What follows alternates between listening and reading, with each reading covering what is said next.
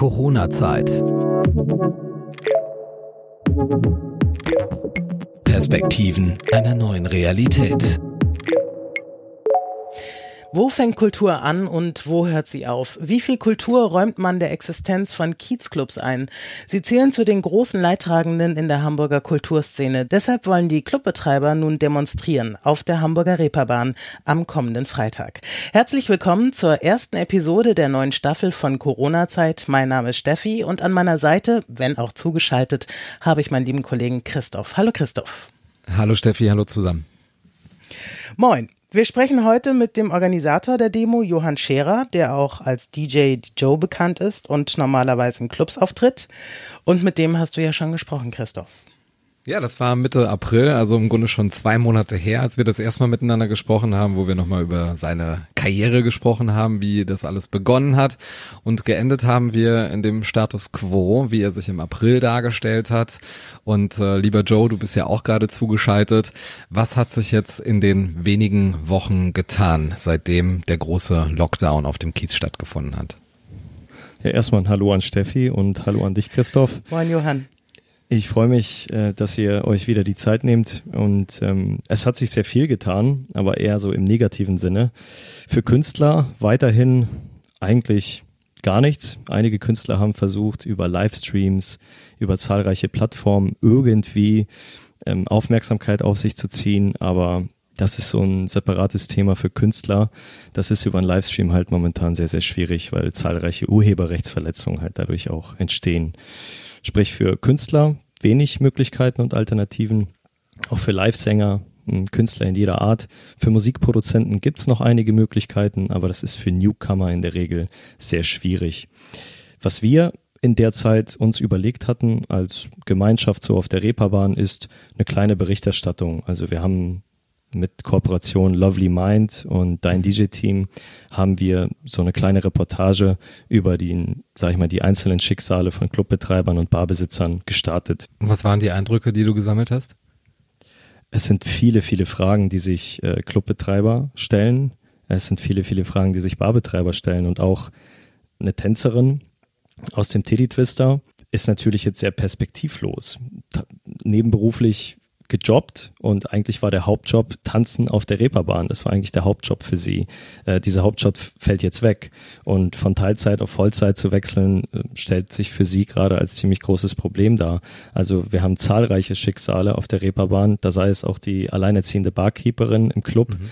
ähm, oder auch die Reinigungskraft, weil auf der Reeperbahn haben die Clubs von montags bis sonntags auf und auch die Bars, da gibt's ja keine, keine Sperrzeit für die Gastronomie, ähm, stehen natürlich vor einer ziemlich perspektivlosen Situation jetzt. Du hast ja gewissermaßen eine neue Perspektive gefunden. Du hast eben schon den Vernetzungsgedanken bei deinem DJ-Team angesprochen und ihr seid jetzt im Grunde auch auf Spotify vertreten. Wir sind jetzt Podcast-Kollegen. Wie ist denn da die Resonanz gewesen bei eurem DJ-Netzwerk, was so die Abrufzahlen anbetrifft? Also Lautsprecher, Tanzfläche ist das eine, aber Kopfhörer ist ja vielleicht auch jetzt gerade in Corona-Zeiten eine schöne Alternative. Wir versuchen natürlich über den Spotify Podcast, für den wir auch eine GEMA-Lizenz haben, äh, versuchen wir natürlich möglichst viele Hörer zu erreichen, aber wir haben es geschafft, innerhalb von sechs Wochen täglich 300 Streams für die DJs, die wir momentan haben, äh, bereitzustellen. Problem daran ist, wir verdienen kein Geld damit. Also das ist wirklich eine ehrenamtliche Geschichte, die wir zurzeit machen. Dann gab es äh, auf Instagram, habe ich mitverfolgt, ein paar Konzerte, die ihr gegeben habt von Balkon aus, wo ihr verschiedene Hausgemeinschaften dann erfreut habt mit eurer Musik, die man normalerweise in Clubs hört. Wie haben die Menschen dort reagiert, die Nachbarn? Haben die auch an den Balkonen gesessen oder was für Reaktionen hattet ihr? Also wir hatten wirklich auch mit Absprache, da haben wir wirklich die GEMA angerufen und auch Rücksprache mit der Polizei gehalten, inwiefern das möglich ist. Die Polizei intern hat sowas auch wirklich schon geregelt und wir hatten insgesamt drei Balkonkonzerte, also mit DJs, die bei uns mit in der Community sind. Und ein Balkonkonzert war halt so phänomenal, dass darüber wurde auch berichtet in den Medien. Das ist wirklich so eine Hausgemeinschaft, die ähm, mehrstöckig in der Mitte so einen Innenhof hat, den auch keiner betreten darf. Das heißt, wir konnten Abstandsregeln einhalten und die Resonanz war phänomenal. Also bis dato war ja teilweise echt eine depressive Stimmung bei vielen Leuten und wir haben einfach nur versucht, über Musik und über Lichteffekte und Nebeln den Leuten zu zeigen, dass man einfach lächeln sollte und positiv nach vorne blicken sollte. Und das war wirklich ein erfolgreiches, sage ich mal, eine erfolgreiche Unternehmung, die wir da zusammen durchgeführt haben. Du hattest vorhin ähm, gesagt, für die Künstler sieht es ein bisschen besser aus oder die haben andere Möglichkeiten. Wie unterscheidet sich das jetzt von euch? Also für die Künstler allgemein nicht. Ich meinte speziell die Musikproduzenten. Ein Musikproduzent, der sitzt ja zu Hause oder im Studio und produziert Musik, die er dann öffentlich vertreibt über Labels und Musikverleger. Da haben auch einige wirklich supported, wie Spinnen. Einige Labels haben das im Prinzip for free, haben sie einigen Künstlern die Möglichkeit gegeben, ihre Musik zu veröffentlichen. Das ist aber für den einen oder anderen DJ halt schwierig, weil er halt Musikproduzent ist. Wir sind insgesamt 25 Leute, davon sind sechs nur Musikproduzenten. Ich meine, mit Künstlern beispielsweise Sänger, also Leute, die ihm Live-Konzerte gegeben haben, für die ist es besonders schwierig. Da fällt mir jetzt spontan die Seemannstochter ein, die ein, vor kurzem ein Balkonkonzert gegeben hatte und die nach diesem Balkonkonzert konfrontiert war mit einer ähm, Strafzahlung von, in Höhe von 1000 Euro. Weswegen? Die Begründung war, äh, die Begründung war, dass ich außerhalb, sag ich mal, außerhalb des Balkones auf einer Straße, die sonst auch ziemlich gefüllt ist, Menschen versammelt haben. Äh, dagegen hat die Jule auch geklagt. Ich bin auch in guten Kontakt mit ihr, weil wir zurzeit einen Remix für die Seemannstochter mitproduzieren. Ähm, und die hat geklagt und hat in erster Instanz auch gewonnen. Und das mhm. ist ein gutes Zeichen, denke ich mal, für diese Krisenzeit und auch für jeden Künstler weiterzumachen. War es für dich denn seit März möglich, irgendwie Geld zu verdienen mit deiner Arbeit als DJ? Da muss ich ganz ehrlich sein, ich habe seit dem Ausbruch der Krise noch keinen einzigen Cent verdient. Joe, du bist nicht nur Kiez-DJ, sondern du bist auch als Hochzeits-DJ aktiv. Äh, darüber haben wir ja ausführlich gesprochen Mitte April in unserem Interview.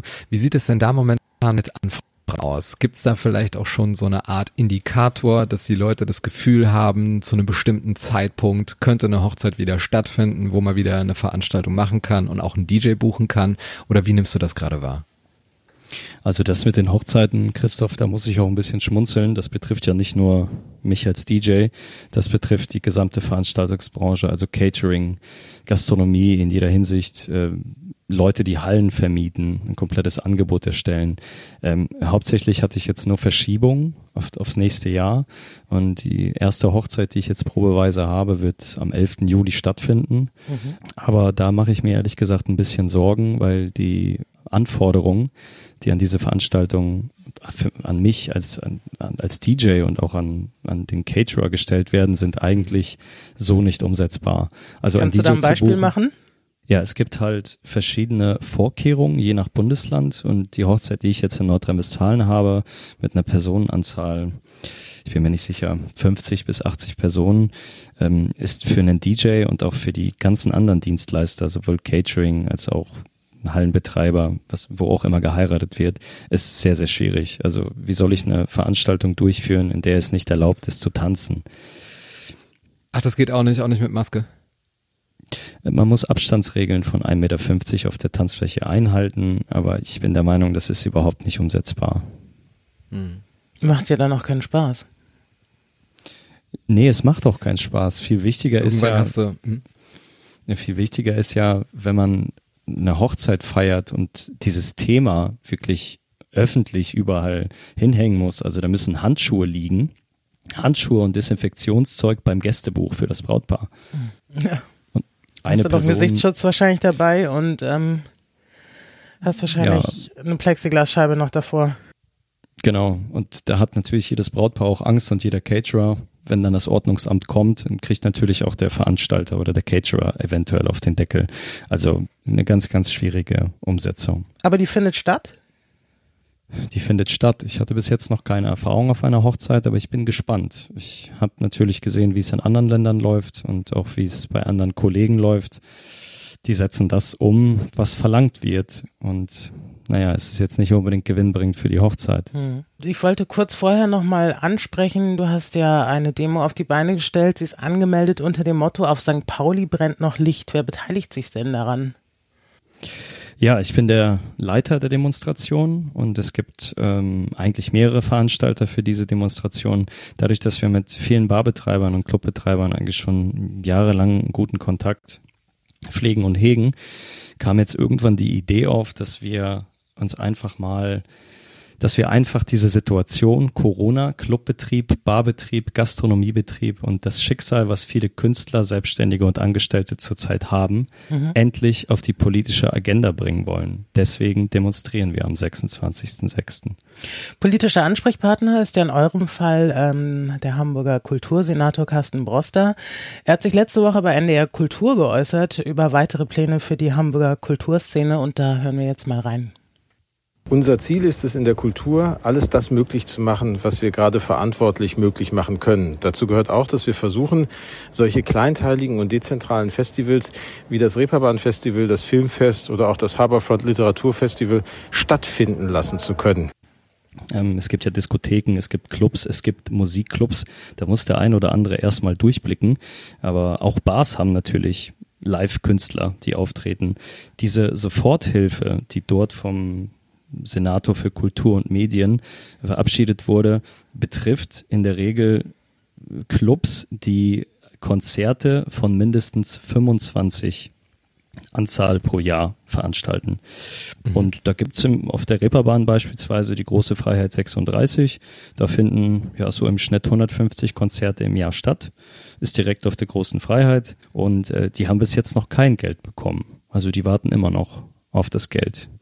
Joe, ist denn auch das Auflegen als DJ, ist das auch ein Konzert oder ist das Abspielen? Ja, das Auflegen als DJ ist kein Konzert. Also wenn man als Dienstleister auf der Reeperbahn spielt, ist es kein Konzert, weil ich ja nicht diesen Künstler wirklich vertrete. Anders sieht es dann aus, wenn ich wirklich viel Musik produziert habe und dann gebucht werde, weil ich halt DJ DJ bin dann könnte die große Freiheit 36 eventuell auch ein DJ DJ Konzert veranstalten. Das trifft aber in meinem Fall nicht zu. Könnte man das umlabeln vielleicht? Ich weiß nicht, inwiefern das möglich ist. Die Soforthilfe ist ja wirklich gedacht für diese, für Kultur. Und ein Club, damit hat sich Berlin ja im Februar diesen Jahres mal auseinandergesetzt, ist, äh, dass einige Clubs in Berlin diesen Kulturstatus noch nicht haben. Ich bin der Meinung, dieser Kulturstatus sollte auch für Hamburg besprochen werden äh, und auch in Hamburg umgesetzt werden. Weil nur als Beispiel, ich, ich kenne einen Barbetreiber auf dem Hans-Albers-Platz, der hat acht Clubs und Pubs äh, in denen er regelmäßig irgendwelche Leute hat. Auch die Mia auf dem Reeperbahn Festival als Beispiel, die dann vorbeikommt. Der hat Bands aus Las Vegas, aus Australien da und äh, der wartet, das kommt bei acht Clubs auf so eine Summe von 90.000 Euro Soforthilfe, die er bis jetzt nicht bekommen hat. Also den Kredit, den er sich dann von seiner eigenen Hausbank geholt hat. Das sind 90.000 Euro, mit denen er jetzt wirtschaften muss und eigentlich nur die Kosten damit decken muss. Und das ist eigentlich eine sehr traurige Geschichte, wenn der Kultursenator und Mediensenator äh, den Schwerpunkt ein wenig auf diese makroökonomische, mhm. auf das Reeperbahn-Festival stellt. Also ganz ehrlich, wenn man da den Barbetreiber, wo 50 Leute reinpassen, mal fragt, was er davon hält, wird er sagen, absolut falsch angesetzte Schwerpunktsetzung. Wir haben jetzt gerade Mitte Juni, normalerweise ist das die Zeit, wo die Reeperbahn komplett voll ist. Äh, was hätten wir denn da für einen ähm, Magnetenfaktor, sage ich mal, oder wie viele Menschen werden denn in der Regel an einem Wochenende angezogen auf dem Kiez? Also wenn du jetzt nur vom Wochenende sprichst, ich kann dir sagen, dass wir täglich äh, an warmen Sommernächten locker mal 50.000 Leute haben, die auf dieser 900 Meter langen Straße Reeperbahn äh, Spaß haben und wir haben das sind ja nicht nur Bars, das sind ja nicht nur Clubs, das sind Shops, also auch Sexshops. Es ist alles Mögliche, was man da finden kann. Vom, von der kleinen Bar um die Ecke, ne, da kann ich auch namentlich nennen, die Ritze, die jeder kennt. Und äh, angefangen von Konzert, sag ich mal, Konzertlokalitäten wie der Großen Freiheit 36 bis hin zum Club Halo auf der Reeperbahn, wo auch so ein bisschen äh, eine kleine Nische an Musik auch gespielt wird, haben wir so viel Musikauswahl auf der Reeperbahn. Also da findet jeder, was er möchte und jeder, was er will. Was wäre das an Umsatz an so einem Samstagabend? Boah, das ist schwierig zu sagen. Der Umsatz ist definitiv unterschiedlich bei einigen Clubs und wahrscheinlich auch steht das ganz schön im Verhältnis zu der Vermietung oder der Verpachtung, was der ein oder andere da monatlich zahlen muss. Deswegen ist es auch ein Grund, warum einige Clubs von montags bis sonntags aufhaben und andere Clubs als Beispiel nur donnerstags bis äh, samstags zum Beispiel öffnen.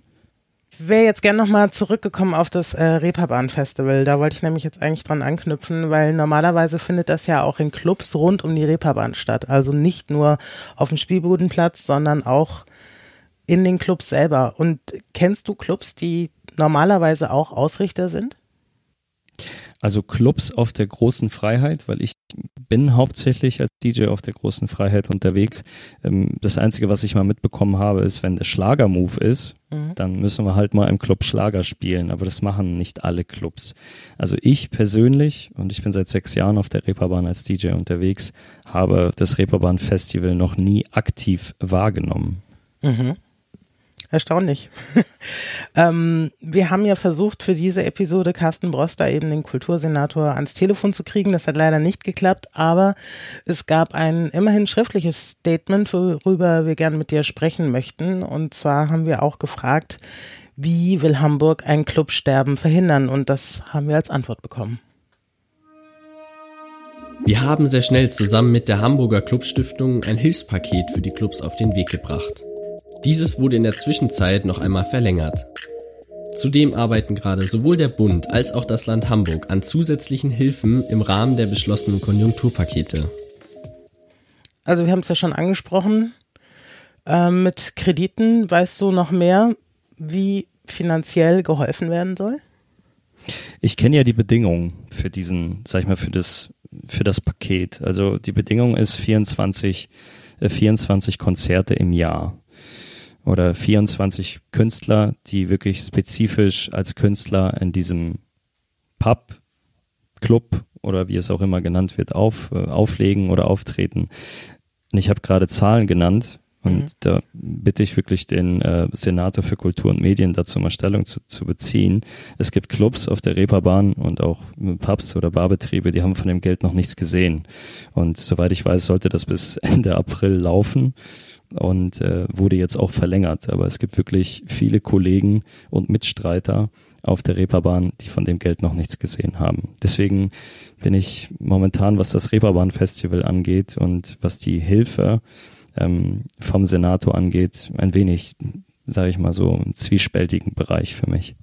Die finanziellen Mittel sind ja jetzt nicht der einzige Grund, warum ihr diese Demo veranstaltet. Ihr werbt prinzipiell für mehr Aufmerksamkeit. Du hast eben sehr, sehr viele Einzelschicksale angesprochen, die sich momentan fragen, wann das überhaupt mal wieder auf die Agenda kommt. Gibt es denn aus deiner Sicht schon Zeichen dafür, dass man die Reeperbahn irgendwann auch wieder ernst nimmt als politisches Thema?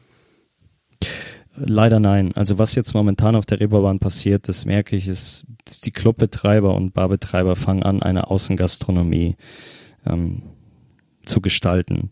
Was sich natürlich sehr, sehr schwierig umsetzen lässt, weil sobald die Musik ein wenig zu laut gestellt wird oder sobald einige Gäste anfangen zu tanzen, wird das dann dementsprechend gemäß der Corona-Richtlinien äh, mit Strafen von 3000 oder 5000 Euro ähm, an die jeweiligen Veranstalter dann halt gegeben. Und das ist kein gutes Zeichen. Das ist natürlich irgendwo die Angst, die zu sag ich mal, die Angst, die jeder Clubbetreiber, Barbetreiber, äh, Pubbesitzer so ein bisschen zurückhaltend dann annehmen muss, diese Angst. Weil ich bin ganz ehrlich, die Perspektive für jeden einzelnen Clubbetreiber ist momentan gar nicht da. Und das zweite ist, kein Clubbetreiber weiß, wann es weitergeht, weil auch in den sage ich mal, an den Vorgaben, in diesen Corona-Vorgaben der Stadt Hamburg äh, ist ja eins explizit erwähnt, dass Tanzlustbarkeiten, insbesondere Clubs und Diskotheken, ähm, dürfen für den Publikumsverkehr nicht geöffnet werden. Das heißt, alle, die momentan auf der Reeperbahn Clubs oder Diskotheken betreiben, äh, fangen an, irgendwelche Alternativen nach außen hin zu verkaufen. Und das ist natürlich gebunden an ganz andere Gesetzesgrundlagen. Ich bin mir sicher, so eine Außengastronomie muss ja erstmal geprüft werden. Mhm. Die Personenzahl der Teilnehmer an eurer Demo ist ja beschränkt. Ähm, was könnte denn trotzdem noch so ein positives Signal sein, was von diesem Tag ausgeht oder vielleicht so die größte Hoffnung, was äh, die Demo dann auch tatsächlich in die Tat umsetzen könnte, auch politischerseits? Also wir wollen auf der Demonstration nur gehört werden. Wir wollen gehört werden und wir wollen einfach Menschen sprechen lassen, die in dieser Krisenzeit sehr, sehr stark betroffen sind und die Kettenreaktion, die dadurch ausgelöst wird. Also die Demonstration könnte auf der gesamten Reeperbahn stattfinden mit 750 maximal möglichen Personen. Mhm. Und ich sag dir ganz ehrlich, Christoph, da haben die Veranstalter verdammt Lust drauf. Da sind äh, Künstler sehr interessiert dran. Da sind auch die ganzen Getränkelieferanten mit dem Bilde und man muss es ja mal erwähnen, die Prostituierten, die natürlich auch eine, ein Gewerbe auf der Reeperbahn vertreten, äh, würden auch daran teilnehmen. Nur, wie soll man das Ganze verpacken? Es sind so viele Menschen, so viele individuell betroffene Persönlichkeiten, dass man da eigentlich gar kein festes Ziel setzen kann. Wir können jetzt auf der Reeperbahn keine Demonstration für Künstler machen, weil 80 Prozent der anderen Mitstreiter werden damit gar nicht angesprochen und wir versuchen für alle auf der Reeperbahn zu sprechen, weil die Reeperbahn ist nicht umsonst das Reiseziel Europas. Äh, Platz 11. Ja, also ich meine, das ist jetzt keine Stadt und eins, was mich besonders aufregt, ist, dass über solche Dinge wie Mallorca, ja, Flüge nach Mallorca sind absolut unproblematisch. Da sitzen ja auch die 100, 150 Leute drin, drei, drei Mann nebeneinander mit äh, Mundschutz. Warum ist das denn nicht in der Bar, in der kleinen Bar mit 30 Personen möglich? Wieso denkt man da nicht über Alternativen nach oder über Mundschutz und ähnliches? Das würden wir doch alles umsetzen. Aber bis jetzt steht immer noch in dieser Verordnung drin, nee, bleibt einfach zu. Und das ist für viele von uns sehr unverständlich. Habt ihr denn ein Hygienekonzept irgendwie vorgelegt, eine Alternative, von der ihr glaubt, mit der ihr öffnen könnt, ohne gegen Hygieneregeln zu verstoßen? Es gibt, also ich persönlich hätte eine Alternative. Ich persönlich, da kann ich aber nicht für alle sprechen. Mhm. Aber ich bin der Meinung, sowas, und jetzt wurden ja diese Fachausschüsse jetzt auch gegründet. Sowas muss in einem Fachausschuss wirklich mit den wichtigen Personen, und da gibt es auch auf der Reeperbahn eine Interessensgemeinschaft St. Pauli, da sind viele Leute drin. Das sind die richtigen Menschen, mit denen man sprechen sollte. Weil das Clubkombinat, das finde ich eine positive, tolle Idee. Aber das Clubkombinat spricht ja nicht für die Bars, es spricht ja nicht für die Shops und für die ja. Gastronomie, die wir auf der Reeperbahn haben. Und wir sind einfach eine verdammt wichtige Branche auf der Reeperbahn, allesamt. Wir hatten ja auch äh, eine weitere Frage gestellt an den Kultursenator, nämlich ob die Kulturbehörde im Austausch eben mit den Beteiligten vor Ort ist. Und das war die Antwort. Die Behörde für Kultur und Medien ist seit Beginn der Pandemie in engem Austausch mit den Interessenvertreterinnen und Vertretern der Live-Musikclubs und der Veranstaltungsbranche, zum Beispiel mit dem Clubkombinat, der Clubstiftung, der Interessengemeinschaft Hamburger Musikwirtschaft oder dem Reeperbahn Festival. So setzen wir die Hilfen für die Clubs in enger Kooperation mit der Clubstiftung um und sind mit dem Reeperbahn Festival im engen Austausch über das Format wie das Clubfestival so stattfinden kann, dass es für die Szene beispielgebend sein kann. Terry Krug hatte weiterhin in seinem Statement auch angesprochen, dass es darum geht, die kulturelle Vielfalt Hamburgs zu retten und darüber hinaus die starke Demokratie und die lebenswerte Gesellschaft. Dazu zählen viele Akteure, die dazu beitragen, dass es in Hamburg vielfältig ist. Ihr bietet auf eurer Demonstration auch an, dass es ein offenes Mikrofon gibt. Wie viele Menschen haben sich denn eigentlich schon angemeldet, die das Wort ergreifen möchten, stellvertretend für ihre Clubs und äh, für ihre sonstigen Gastronomien? Also zum einen haben wir überlegt, einen Pressebereich dafür zur Verfügung zu stellen. Und wir werden den Abend also äh, von 19 bis 21 Uhr gestalten und werden sechs bis acht ausgewählte Sprecher vor Ort haben. Sowohl jemand, der für den Künstlerbereich spricht, sowohl jemand, der für den Barbetrieb sprechen, sprechen wird, auch ein Clubbetreiber.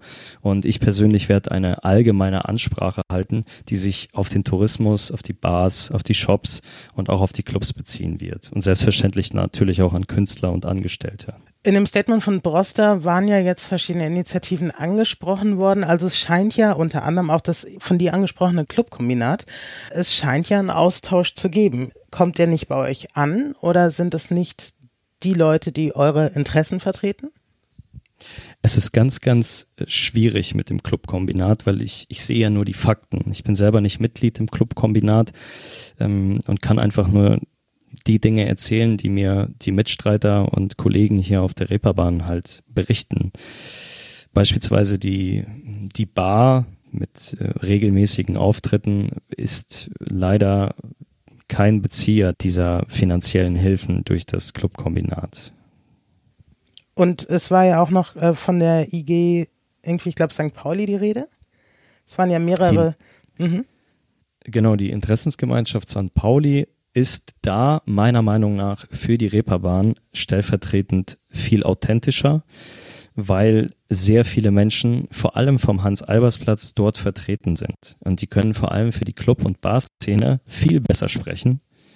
Da ist der, der Vorsitzende, der Peter Kämmerer. Mhm.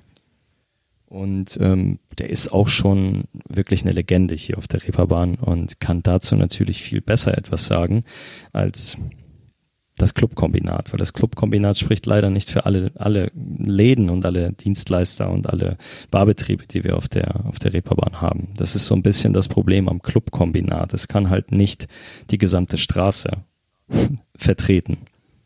Wie viele Clubs sind denn insgesamt oder Einrichtungen dort betroffen?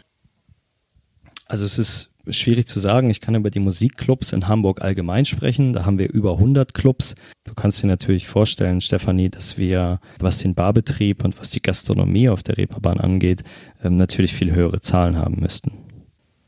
Und es ist auf jeden Fall davon auszugehen, dass viele Kulturschaffende dabei sind, die St. Pauli und vor allem die Reeperbahn zu einem Kulturgut gemacht haben und es auch gerne wieder machen möchten, dass es eben über Landesgrenzen hinaus bekannt ist. Und in diesem Zusammenhang wollten wir eben auch wissen, welche Maßnahmen der Senat treffen will, um wieder einen Zugang zu den Clubs zu ermöglichen. Die Musikstadt Hamburg lebt ganz wesentlich von ihrer vielfältigen Clubszene. Wir wollen daher alles geben, dass auch die Clubs möglichst gut durch diese schwierige Zeit kommen. Wir wollen in dieser Phase vor allen Dingen das wieder möglich machen, was gesundheitlich auch vernünftig und vertretbar ist. So wollen wir möglichst viele Bereiche wieder in die Lage bringen, mit Kunst und Kultur Geld zu verdienen. In dem Zusammenhang setzen wir einige Hoffnungen auf die Ideen, die im Rahmen des Reeperbahn-Festivals entwickelt werden. Zudem werden wir die Hilfsmaßnahmen fortsetzen und sie bei Bedarf auch fortentwickeln. Joe, du hast es jetzt gerade gehört. Fühlst du dich emotional abgeholt in deiner Situation ausreichend wahrgenommen? Also absolut gar nicht. Wenn ich das höre, kann ich ehrlich gesagt überhaupt nicht verstehen, wie das Problem auf der Reeperbahn angegangen wird weil es wird darüber geredet, eine Großveranstaltung für September zu planen, die federführend für die Zukunft dann so weiterlaufen soll. Äh, ich bin ganz ehrlich, diese Thematik kann man jetzt schon umsetzen auf kleinerer Ebene. Für, für jede Bar, für jeden Clubbetrieb, für jeden, für jeden Shop ist es möglich und für jede Gastronomie, die auf der Reeperbahn existiert, ist es möglich, diese gemäß Corona-Richtlinien das auch für, ähm, für diese Bereiche umzusetzen. Weißt du, Christoph, und das stört mich eigentlich am meisten. Die Clubs wurden als erstes zugemacht und auch die Bars und wir werden auch als allerletztes erst wieder öffnen.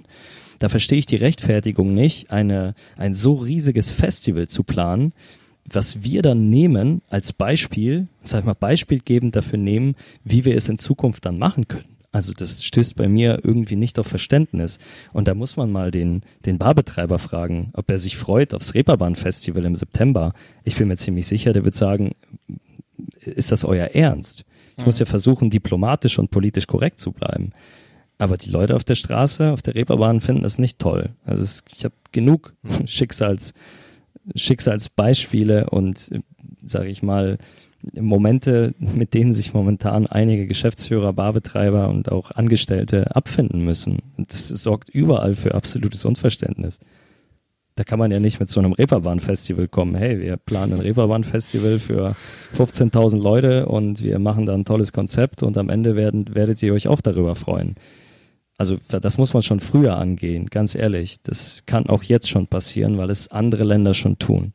Mhm. Hast du ein Beispiel?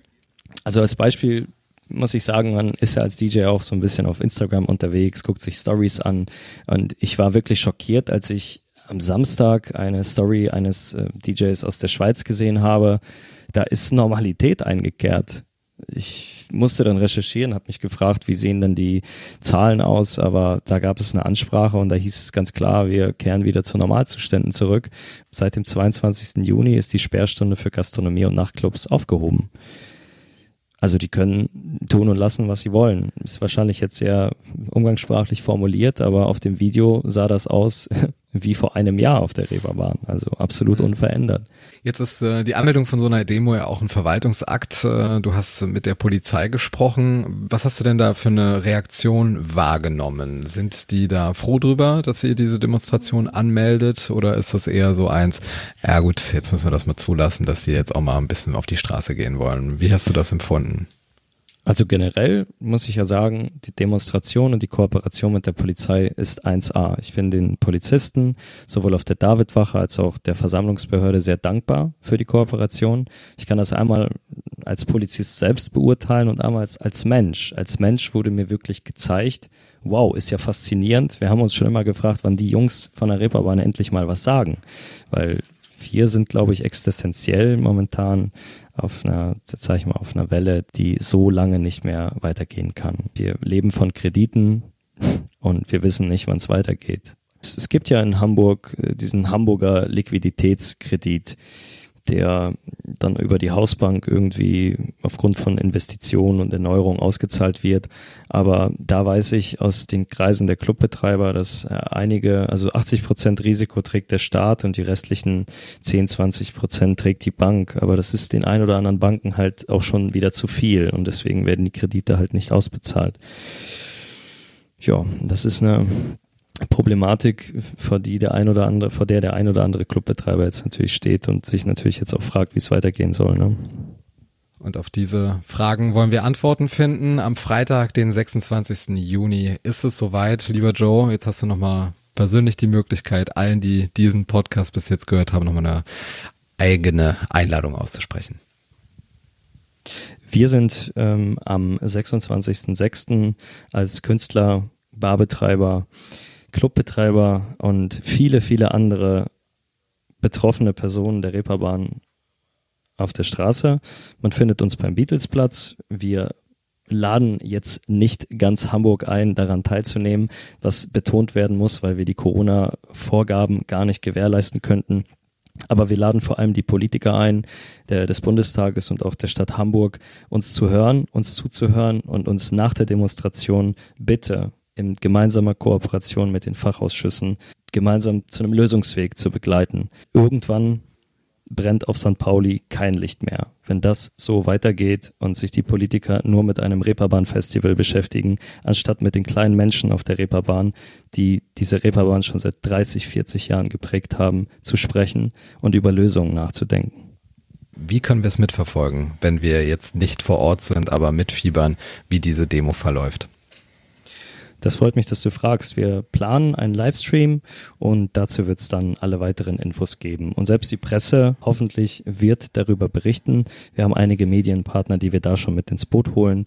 Und äh, das wäre eine Möglichkeit. Und sobald der Livestream startet, werden wir natürlich eine Information über einige Instagram- und Facebook-Kanäle an die Welt da draußen streuen. Weil wir versuchen nicht nur für Hamburg zu sprechen, da sind wir ganz ehrlich, das betrifft jeden in Deutschland der in dieser Branche arbeitet. Wer weitere Informationen zur Demo erhalten möchte, klickt in die Show Notes oder verfolgt die Instagram-Kanäle von Dein DJ-Team oder DJ Dijo. Corona-Zeit. Perspektiven einer neuen Realität.